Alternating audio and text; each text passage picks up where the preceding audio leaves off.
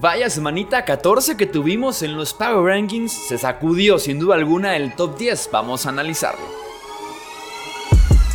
Hablemos de fútbol. Hablemos de fútbol. Noticias, análisis, opinión y debate de la NFL con el estilo de Hablemos de fútbol.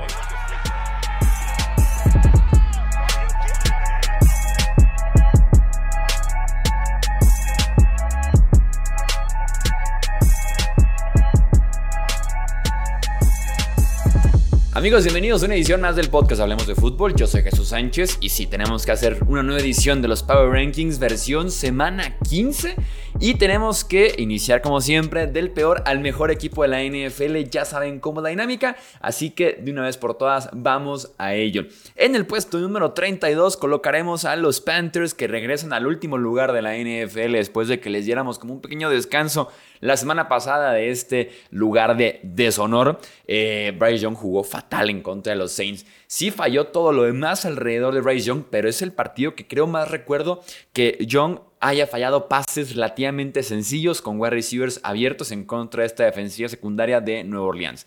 En el 31 colocaremos a los Washington Commanders y también aprovechando en el 30 a los Arizona Cardinals que tuvimos ya eh, cierre de semanas de descanso con estos dos equipos en la semana 14. Volvemos a tener 16 partidos por jornada, para bien o para mal. En el lugar 29 colocaremos aquí a New England, que le ganó el jueves por la noche a los Steelers. Se dice se dice, se reporta, se rumora en NBC Boston que se tomó ya la decisión del futuro de Bill Belichick, según Tom Curran de NBC Sports Boston, desde el partido en Alemania, que Nueva Inglaterra pierde 10-6, 10-7 en contra de los Indianapolis Colts ya se tomó la decisión de que Belichick no va a seguir en la franquicia el siguiente año. Veremos si al final de temporada se cumple, ya sea un despido, algún tipo de retiro, mutuo acuerdo o incluso un cambio de franquicia. En el 28 pondremos aquí a los Raiders de Las Vegas, que se les acabó ya el efecto del nuevo head coach y también del nuevo coreback novato sensación. Duró muy poco. En el 27 pondremos aquí a los New York Jets, a Wilson que viene de su mejor partido probablemente como profesional ganándole por 24 puntos a los Texans, jugando bastante bien a pesar de que el clima estaba muy complicado en Nueva York. Eh, mi pregunta aquí es, ¿podrá hacer algo, aunque sea remotamente parecido a la próxima semana? Ahí es el tema con Sam Wilson. En el 26 pondremos a los Chargers de Los Ángeles. Justin Herbert se pierde el resto de la temporada, se fracturó el dedo índice de la mano derecha, su mano de lanzar, requiere de operación y no va a jugar el resto del año. Staley muy probablemente será despedido, casi muy seguramente, diría más bien, será despedido. Eh, y se termina, creo yo, de esta forma una temporada bastante decepcionante por parte de los Chargers. Desde la lesión y el nivel de Herbert, otra vez Brandon Staley, Kellen Moore probablemente como coordinador ofensivo no fue lo que todos esperábamos. Austin Eckler se vino en picada, Quinton Johnston jugó tan mal como lo hizo por momentos en TCU, ahora con Los Ángeles, la lesión de Corey Linsley, el centro, entonces una serie de cosas y cosas y cosas con los Chargers que fue fatal. Probablemente lo más destacado podemos decir que fue Keenan Allen, que fue Khalil Mack. Y para de contar, Joey Bosa otra vez lesionado, Dios mío santo. En el 25 pondremos a los Tennessee Titans que remontaron en contra de los Dolphins de la mano de una de las mejores estrategias que nos ha dado las analíticas en los últimos años, que es cuando vas abajo por 14 puntos, juégatela por 2 después del primer touchdown. Eso es de ley. Porque si lo cumples, estás a un touchdown no de empatarlo, sino de ganarlo. Y si no lo cumples, o sea, si no consigues la conversión, de todos modos tienes el siguiente touchdown, vuelves a tener otra conversión y ahora sí lo empatas. Entonces es de genios jugársela por dos cuando vas abajo por 14 puntos. Tennessee lo aplicó así y dieron los resultados positivos nuevamente las analíticas. En el 24 pondremos a los New York Football Giants Tommy DeVito está ganando el corazón de la afición de Nueva York y sobre todo también está ganando partidos 3-1 como titular de los Giants este año y empieza, creo yo, a hacer debate lo que pueda pasar la próxima temporada. Probablemente Daniel Jones va a ser el coreback en cuanto esté sano. Mucho puede pasar, faltan 10 meses para que ese punto llegue, probablemente 8 o 10 meses, pero sin duda alguna empieza a ser una conversación porque la afición después de lo que vieron de Daniel Jones este año, con el mismo equipo, lo que están viendo de Tommy DeVito, y que por lo menos está haciendo un poquito de energía y de fresco para la franquicia, sin duda alguna va a ser una conversación, también dependiendo de cómo cierra la temporada el señor Tommy DeVito. En el 23 pondremos a los Minnesota Vikings. Adiós, Josh Dobbs. Nick Mullens es el nuevo coreback de los Vikings. No esperen mucho más. Nick Mullens que tiene buena visión, toma buenas decisiones, pero tiene un fideo de brazo. Entonces le cuesta mucho trabajo la mayoría de los pases en este nivel de la NFL. El 22, los New Orleans Saints, la defensiva que se comió a la línea ofensiva de los Panthers y que se aprovecharon justamente de un pésimo partido de Young para mantenerse por ahí en la pelea. Derek Carr jugó este partido a pesar de que sufrió su segunda conmoción en tres semanas. Él dice que está bien, él dice que no, que no se preocupa y demás. Yo sí me preocuparía si fuera tú, Derek Carr. En el 21 pondremos a los Chicago Bears que vienen por ahí subiendo y subiendo y subiendo. Justin Fields haciendo su propio caso para que se quede. Veremos cómo lo puede tomar sobre todo la nueva gerencia y nuevo staff de coaching que seguramente van a llegar al final del año. La defensiva. La defensiva ha mejorado notablemente desde que llegó Montez Sweat, este cambio que realizan en, la mera fecha límite de cambios de la NFL por un pass rusher talentoso al cual le pagaron ya también en Montez Sweat. Cómo ha cambiado la defensiva top 5 en puntos, top 5 en yardas aéreas y top 5 en robos de balón. Simplemente como referencia, el de las yardas aéreas eran la 30 de la NFL sin Montez Sweat son las 5 de la NFL desde que llegó Sweat. En el lugar número 20 pondremos a los Atlanta Falcons. John Wayku les falló muy feo. Justamente habíamos dicho que John Wayku se ha convertido, desde que falló Justin Tucker en contra de los Chargers, se ha convertido en el pateador en activo más eficiente, con mejor acierto en la historia de la NFL. Y boom, dos goles de campo fallados, relativamente sencillos. Atlanta pierde básicamente por esos dos goles de campo fallados y porque Desmond Reader lanzó una intercepción adentro de su yarda 5, básicamente. En el lugar 19 pondremos a los Pittsburgh Steelers. Mitch Trubisky estuvo peor de lo que esperaba yo.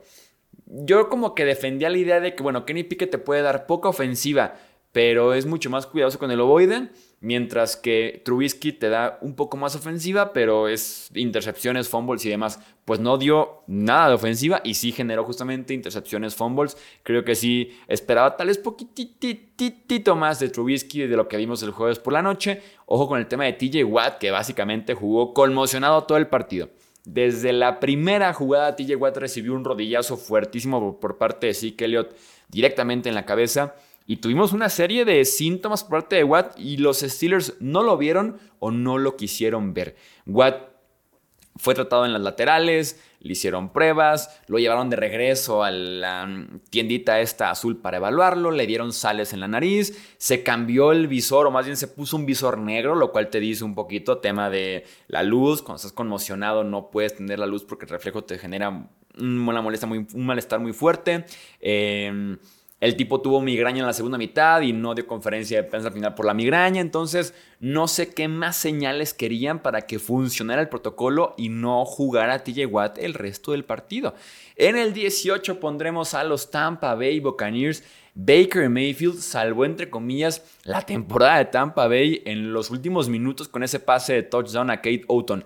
Entre comillas digo porque no estaban como tal eliminados, seguían en la pelea en esa mediocre sur de la NFC, pero si hubieran puesto un partido abajo de Saints y de Falcons y sobre todo hubieran llevado ya el desempate en contra eh, frente a Atlanta, porque hubieran sido barridos este año, así que sí, Baker Mayfield tuvo una última buena serie ofensiva en contra de Falcons que le bastó para ganar el partido. En el 17 pondremos a los Seahawks de Seattle que se han venido abajo. Gino Smith lesionado de la ingle entre semana. Drew no lo hizo mal, pero cerró muy mal el partido en contra de los Niners. El cuarto cuarto no fue nada bueno, pero sí jugó muy bien del primero al tercer cuarto.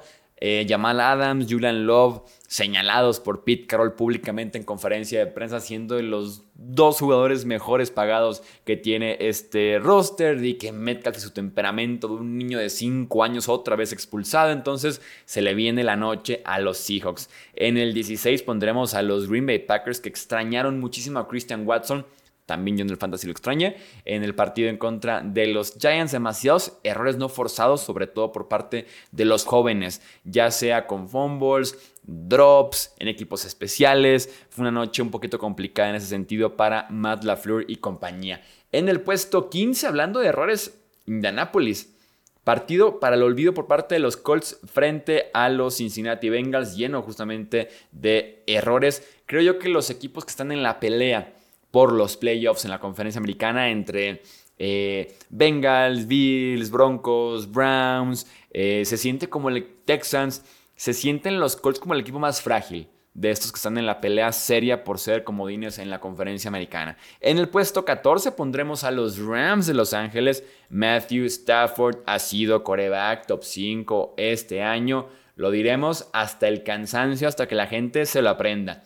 Qué temporada de Matthew Stafford este 2023. ¿eh? Qué temporada y qué buen partido dio en contra de los Ravens. En el 13 pondremos a los Houston Texans. CJ Stroud oficialmente en el protocolo de conmociones de la NFL. Preocupante.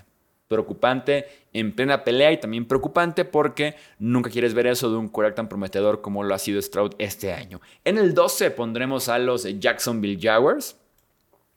Jugaron con fuego alineando a Trevor Lawrence cinco días después de que se eh, esguinzara el tobillo. El tipo sí juega todo el partido, lanza tres intercepciones y creo que te puede hablar mucho del balance negativo que creo yo tengo de la temporada 2023 de Trevor Lawrence como quarterback de los Jaguars. En el 11 pondremos a los Cincinnati Bengals, que quién lo diría.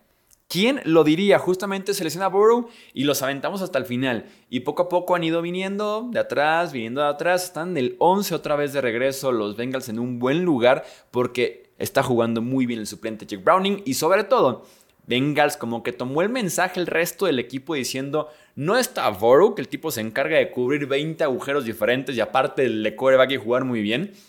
No está Burrow, vamos jugando bien el resto.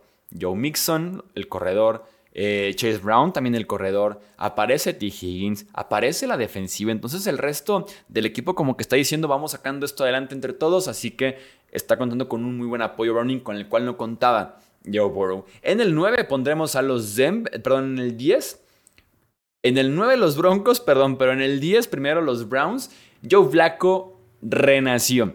Joe Flaco salió de las cenizas para salvar la temporada de los Browns. ¿Quién diría que en plena temporada 2023 estaríamos hablando bien de Joe freaking Flaco? De verdad que no contaba con eso. De verdad que yo ya sentía que Flaco llevaba cinco temporadas muertazo en la NFL y ve nada más.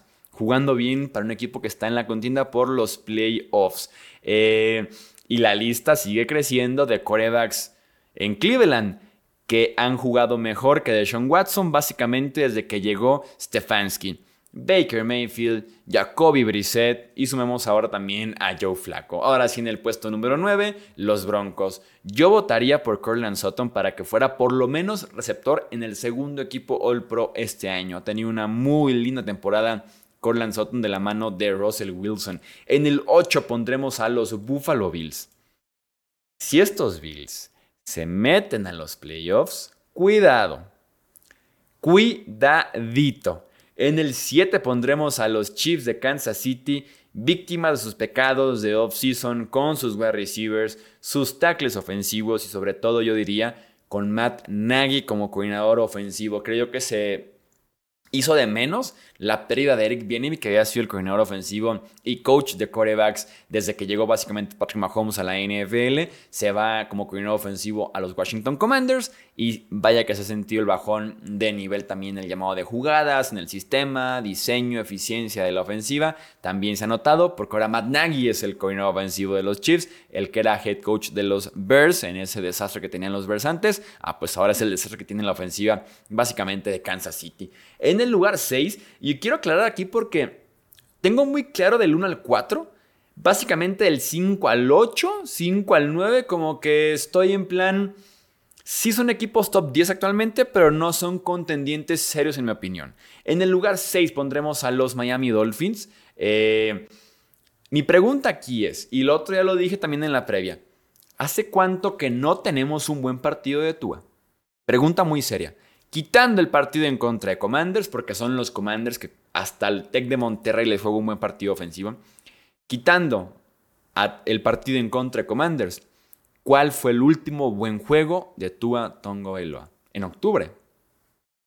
Hace un mes y medio estamos hablando. Se vino abajo Tua. se vino bajo Tua y ojo, porque ahora que Tariq Hill no estuvo el lunes por la noche y que veremos cómo evoluciona su lesión en el tobillo izquierdo, veremos también cómo juega Tua, ¿no? Porque Tua ha ido muy de la mano en ese sentido con el nivel de Tariq Hill. Entonces, preocupante, preocupante. En el lugar 5 pondremos a los Detroit Lions. Esa defensiva no da más.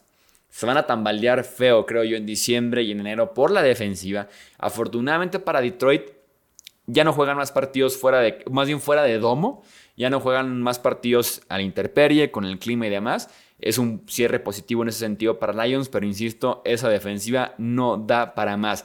Y si en el ranking suben es simplemente porque bajamos a los Dolphins, pero no tienen por qué estar subiendo después de perder en contra de los Chicago Bears. En el puesto número 4 pondremos a los Philadelphia Eagles.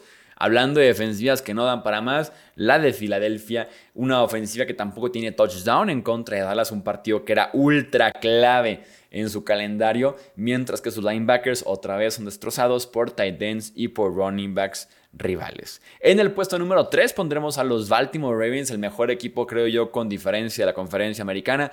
Partidazo de Odell Beckham Jr., la ley del ex a todo lo que da en contra de los Rams de Los Ángeles. OBJ diciendo, aquí estoy, cuenten conmigo para el cierre de temporada y veremos qué incluso puede aportar en postemporada OBJ con esa experiencia que tiene a diferencia del resto del cuerpo de wide receivers de los Ravens. En el lugar número 2, y creo yo que podemos decir que es como un consenso, porque Dios mío santo, quien siga sin creer en los Cowboys, quien siga sin creer en Dak Prescott, es porque ya es necio. Es porque ya tienen sueño, váyanse a dormir, ya son necios. Gilmore pasó la prueba en contra de AJ Brown. Dak sin duda alguna está jugando a un nivel altísimo. Creo que incluso podríamos decir que es el mejor coreback este año en la NFL junto a Brock Purdy. Ya es necio, o sea, ya, ya eres necio, ya vete a dormir, bro. Si sigues desconfiando de los Cowboys después de tanto tiempo que llevan jugando un altísimo nivel. Y en el puesto número uno, los Niners. Oficialmente primer clasificado ya a los playoffs, los San Francisco 49ers. Actualmente solamente como clasificados, no todavía como campeones de la división. Ya tienen eso sí su propio destino para manejar ese primer sembrado de la conferencia nacional. Divo Samuel está indomable, creo yo como el, de lo mejor que hemos visto de Divo Samuel, de las mejores versiones que hemos visto de Divo Samuel. Y también me ha gustado mucho Charvarius Ward, el esquinero que ha dejado buenas sensaciones cubriendo a los principales receivers del rival en las últimas semanas. Vamos a dejar hasta aquí entonces esta edición de los Power Rankings. Comenta quién te parece a ti del 1 al 5, los 5 mejores equipos de la NFL. Comenta en YouTube o también en nuestras redes sociales. No olvides también suscribirte para más contenido de este estilo aquí en Hablemos de Fútbol. Yo soy Jesús Sánchez. Hasta la próxima. Gracias por escuchar el podcast de Hablemos de Fútbol. Para más, no olvides seguirnos en redes sociales y visitar hablemosdefutbol.com.